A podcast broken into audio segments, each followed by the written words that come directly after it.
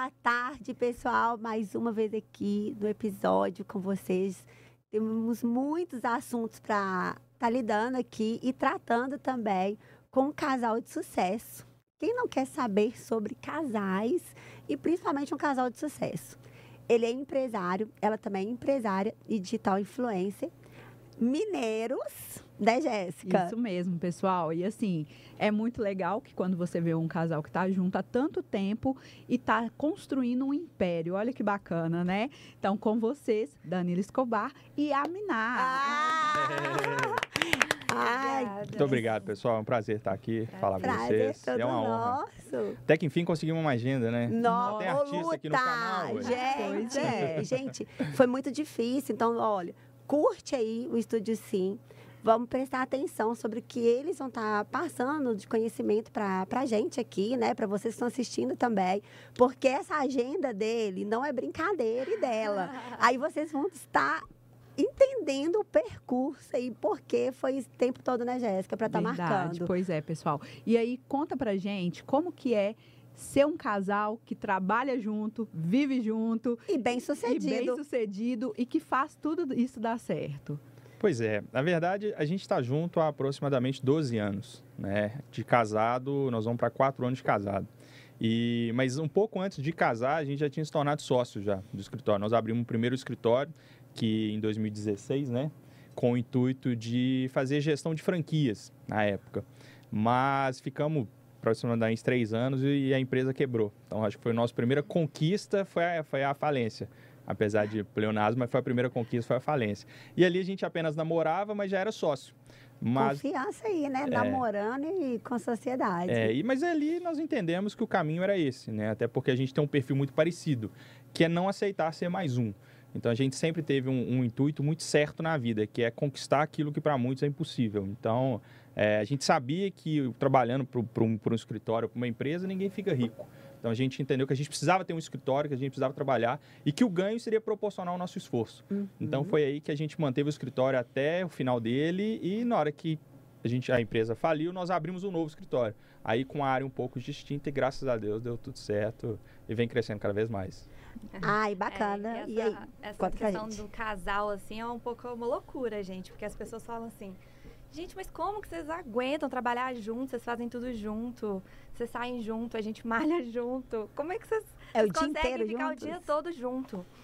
Ah, eu falo que é uma coisa de Deus mesmo, porque a gente se dá muito bem, a gente não, a gente não briga, a gente não discute. Se a gente for falar qual foi a última vez que a gente brigou por alguma coisa, né, amor? eu ideia. nem tenho ideia. E a gente é como ele falou, a gente é muito parecido. Então as coisas fluem, a gente consegue resolver nossas questões ali na, na tranquilidade e por isso que dá super certo, assim. E Quando cuidando de áreas distintas. Um sente falta do outro, às vezes eu vou para casa da minha mãe, ele fica, amor, quero você voltar, a casa tá vazia e tal, e a gente é muito assim, né? É, muito parecido. E vocês cuidam, por exemplo, então, de áreas distintas, para que isso dê certo. Sim. Porque eu já ouvi falar que, por exemplo, olha, ah, não, os dois não podem cuidar do financeiro, porque senão uhum. aí uhum. bate cabeça. Desde a primeira empresa a gente separa a, a, a, essas questões, porque o Danilo ele é muito comercial e ele sempre foi, ele sempre trabalhou com isso. Assim. Apesar de ser tímido, né? Não, tímido nem um pouco.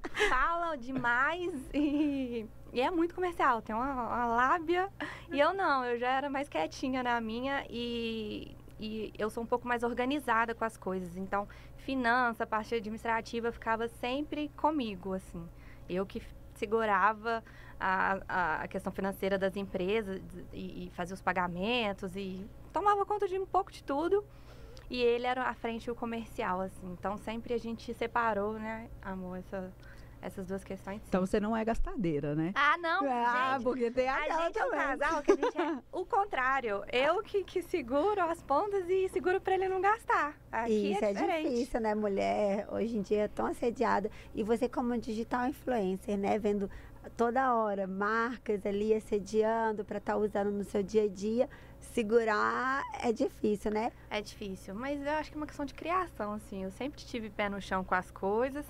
É, quando a nossa vida começou a melhorar um pouco, que eu comecei a ter condição de comprar as coisas, eu ainda tinha uma certa dificuldade, eu ainda ficava um pouco assim, travada. Ele me xingava, ele falava, amor, vai lá comprar tal coisa, tal bolsa. E eu já, eu ainda Homens, ficava assim, Pega travada. isso aí, ó.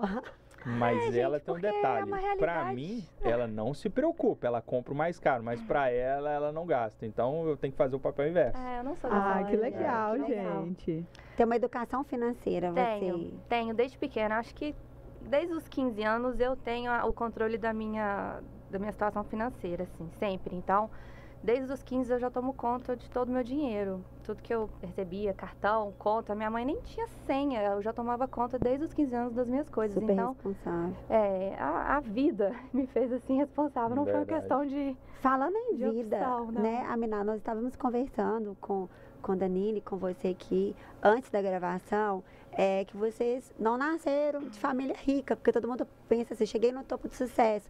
Né? O, vocês fizeram agora uma, um- uma sociedade, eu posso falar assim agora, no mais uma etapa nessa carreira empresarial de vocês, né? Que eu quero que vocês falem um pouquinho aí da Elo, né? Uhum. que é uma empresa de sucesso. E aí, é, neste caso, vocês não vieram de família rica. Tudo começou ali com vocês mesmos, né? E essa questão de superação, a gente estava falando atrás dos bastidores sobre vocês ter perdido os pais, né? Uhum. Então, isso é uma coisa que é, as pessoas às vezes se vitimizam com algum problema, que é um problema maior do que você estar nova, ele novo, não ter mais aquele apoio, né? E ter que começar e chegar onde vocês chegaram. Acho que isso vai ajudar muito o pessoal a estar entendendo e ter essa positividade hoje aí também.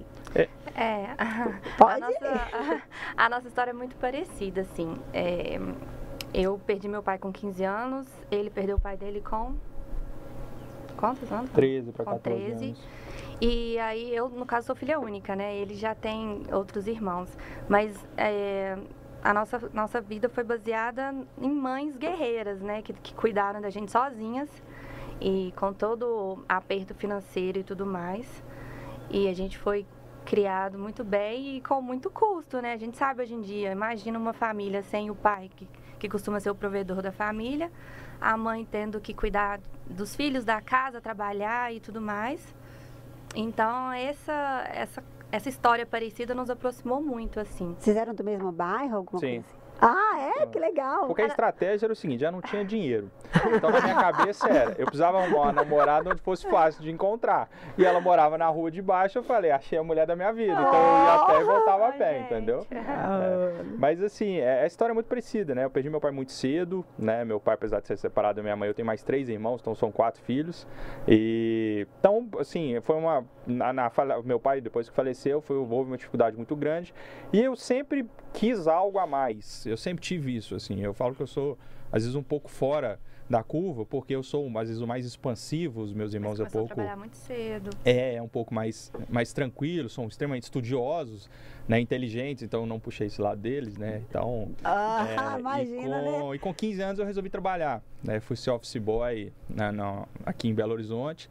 E aí, só que como eu sou muito articulado, com 16 anos eles me promoveram para venda. Eu fui o vendedor mais novo da história da empresa.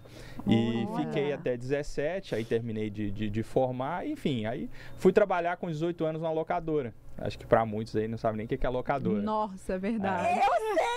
Gente, A a Jéssica, geração- a Jéssica sabe sim, Jéssica. Não, você eu falo assim, é verdade pra quem tá vendo, né? É O pessoal que tá consumindo. 2000, Jéssica tem É. 18 anos. Ah, meu Deus, queria mesmo. Só que eu fui trabalhar na locadora, enfim, fiquei lá um tempo e a gente se conheceu lá. Porque eh, eu ia fazer um vestibular da Newton e na, na prova de redação eles indicavam um, um filme que chamava O Estômago, que é um filme Filme brasileiro, brasileiro. extremamente difícil, assim, na- e não tinha na locadora. E ninguém tinha procurado esse filme. Aí um dia eu tô lá estudando e tal, me entra uma morena, cabelo preto, assim, linda, Ah, chega pra mim e pergunta: Você tem o filme Estômago? Aí eu falei, vai fazer a prova. Falei, não tem, mas posso te arrumar. Se você quiser um resumo. Ela olhou pra mim e falou, obrigado, resumo, pega na internet, foi embora. E aí a gente trabalhava, trabalhava numa galeria. Isso é difícil, gente. Na né? galeria, onde tinha uma loja de frente pra outra, uma galeriazinha pequena.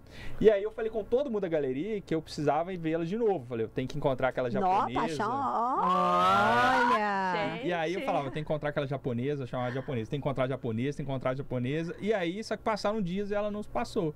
Só que na hora que ela entrava na galeria, a gente tinha um sinal, porque o rapaz da loja daqui comunicava com daqui, comunicava daqui, ele me avisava. Olha. Aí ele um assoviava, o outro falava e tal. É, era um dia ela- corredor, assim, então não, tinha como eu sair. passar por outro lado, era sempre. Nó, ele estudou ali todo o percurso. Óbvio, fez ali estrategista, É, estrategista. E aí ela passou uma vez, duas vezes, eu comecei a conversar alguns meses depois, nós começamos a ficar.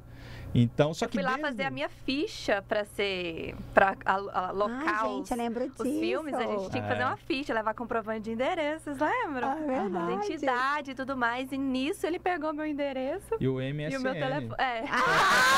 Ai, gente! MSN, exatamente. Nossa, Danilo, Exatamente. eu não sou dessa Só época. que, tipo assim, né? quando a gente começou, quando a gente começou a, a, a- ficar e depois a namorar, nós entendemos que a gente tinha um objetivo comum, que era vencer. E que a gente não, não, não- assim, você tinha duas opções. Mas conta pra gente, Danilo, é, pra pessoa identificar. É, por exemplo, hoje nós estamos vivendo uma época que as pessoas em relacionamento não dá muito valor. E esses adolescentes, ou quem está também aí co- começando, essas pessoas falam, ah, é, como é que se identifica? Eu sei que é difícil, porque isso é relativo. Uhum. Mas eu acho que uma boa conversa, uma boa um bom diálogo deve ter acontecido aí. Como é que vocês identificaram nesse propósito que, que deu tão certo e tão, foi tão vencedor, abençoado, que vocês são casados até hoje e estão cada vez mais alcançando o objetivo de vocês, né? E o Pois sucesso é. em todas as áreas. né? Não, e, e isso também porque eu vejo muitas pessoas falando assim, não, eu vou, por exemplo, é, vou ter a minha empresa, eu vou me estruturar para depois eu, eu ter uma pessoa. É Boa. mais fácil crescer junto ou crescer Muito sem? mais. A gente fala o seguinte, tudo é propósito. Quando a gente identificou que a gente tinha o mesmo propósito, a gente sabia que era questão de tempo. Poderia passar um ano, dois anos, dez anos, como foi, pra gente vencer. Isso era, isso é, isso era nítido. A gente tinha o mesmo A propósito. gente sempre teve essa certeza. A gente sempre teve certeza, independente de, de saber o dia de amanhã. E tem uma coisa que a gente usa o seguinte, a frase, sozinho você vai mais rápido, mas junto você vai mais longe. Então, a, a, a nossa conquista, a fase de sair do não ter nada para ter conquistado o que a gente conquistou, demorou.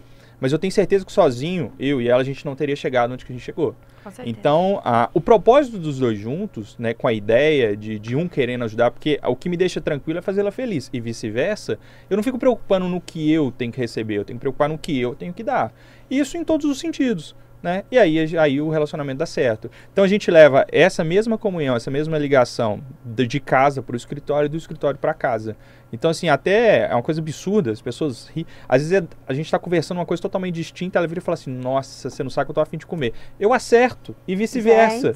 Uma coisa que você É. é divina, você não sabe É, explicar. Então a gente deu muito certo. E os nossos propósitos sempre se cruzam, sempre se cruzam. Às vezes eu tô no escritório, eu penso uma coisa, ela tá em outra, na hora que a gente chega em casa, a gente tem uma ideia e vê que que bateu. tem muito próximo, que bateu. Então é isso, é propósito, né? E outra, junto, sozinho você vai mais rápido, sem sombra de dúvida. Mas junto você vai muito mais longe. Eu vou ter então que você falar,